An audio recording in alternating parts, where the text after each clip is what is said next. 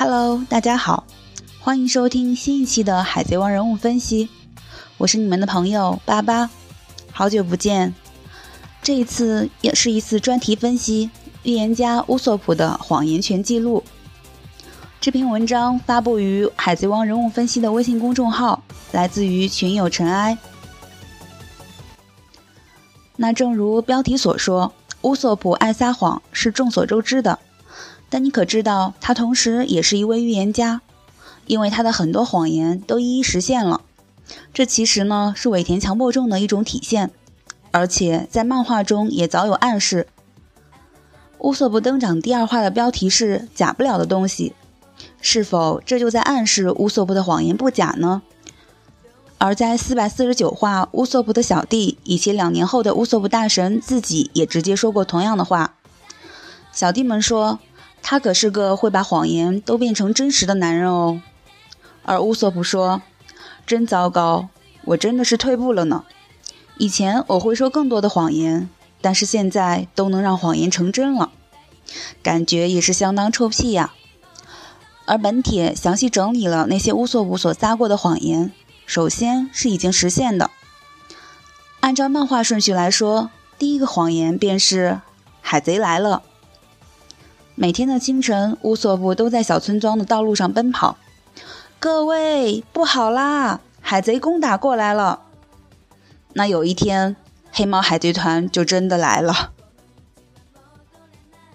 顺便说一句，此处还用到了人人熟知的故事《狼来了》里面的梗，骗你们的啦，哈哈哈哈！而村民们就会说：“你这个放羊的孩子。”下一个呢，就是乌索普和科亚说过的巨大金鱼以及它的粪便岛，也在小花园篇都出现了。当时还出现了他自己的官方吐槽呢。不会吧？那是巨大的金鱼吗？巨大金鱼？我好像听过。第三个呢，就是说到的小人国，这也是第一次提到小人国。以及小人族可以吃很久的斗鱼也在德岛出现了，还特地解释了斗鱼和金鱼同种，不就是为了圆乌索普的谎言吗？第四个是乌索普曾经对管家克洛所说的传说中的土拨鼠，那不就是后来的巴洛克工作室的梅斯圣诞节吗？而且，真正的传说中的土拨鼠在废叶故事《涅槃的冒险》中也出现了。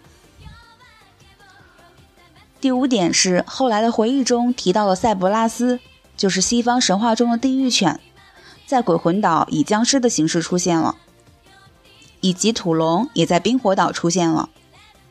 那第六点呢？当然就是最出名的八千部下的谎言，我有八千个部下。想活命的话，就快点投降吧。纵观至今为止的漫画呢，乌索普一共说过三次八千，一次是八千万和一次一亿。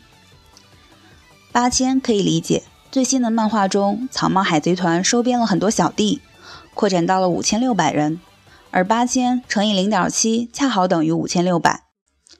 那我以前曾经分析过，草帽一伙将收纳所有种族。所以八千部下是迟早的事，但八千万和一亿该如何实现呢？或者只是个玩笑而无法实现呢？那我觉得是可以的，因为目前很明了，草帽一伙最终的敌人可能就是世界政府，而推翻世界政府也已经是必然的事了。所以到时候动员很可能是全世界所有的人，那么一亿部下就不是什么难事了。第七点是，路飞初次被悬赏三千万时，乌索普曾因为自己后脑勺也在上面而吹嘘，结果自一自己第一次被悬赏的时候，赏金真的也是三千万。狙击王悬赏金额三千万贝里。第八点，这个虽然不是谎言，但是也很有意思，在前往威士忌的途中，乌索普堆出了一个雪人。仔细看，和后来出现的罗宾长相、气质、姿势都非常相似，这是否也暗示了罗宾后来的出现以及加入呢？第九点呢，就是慈古岛的后期，乌索普曾经提到的巨大的秃鹫。那这个是不是就是后来乔巴在鸟之国遇到的巨大的鸟？而且攀登断崖则还没有实现，是否会是攀登红土大陆呢？那第十点就是空岛前边，空岛人的巨大投影出现时，乌索普曾经吹嘘能打败十个那个，于是上空岛后就和路飞山治联手打败了大雾。不过只有一个，嗯，这也算是圆好了吧。再下一个就是空岛篇末，乌索普曾经向空岛人吹嘘橡皮筋，结果废叶故事里面空岛建了一个橡皮筋乐园，还给乌索普立了一个雕像。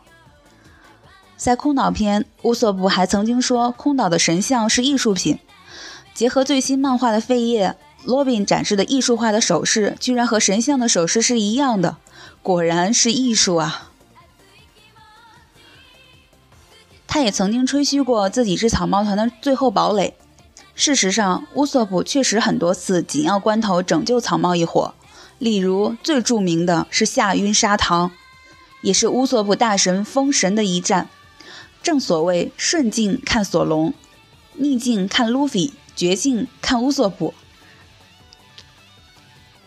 美女剑豪带着肉来了，这句话堪称是海贼王最火的台词之一。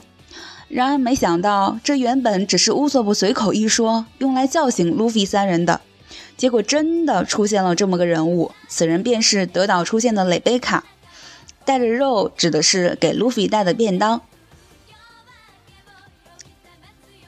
再下面一个呢，就是香波地群岛前篇，看到迪巴达的真面目以后，乌索普曾说，山治可能是奇迹之星上诞生的。那这个是不是就暗示了如今文斯莫克家族的身世呢？在德岛的小人国，乌索普曾经吹嘘藤虎引起的震动是他的霸气所致，于是后面他就真的觉醒了见闻色霸气。我也是真的很服呀。乌索普还曾经吹嘘自己是英雄，于是他真的就成了小人族以及整个德岛事件的英雄。船长的谎言也实现了，小人族还真的就给他立了个雕像。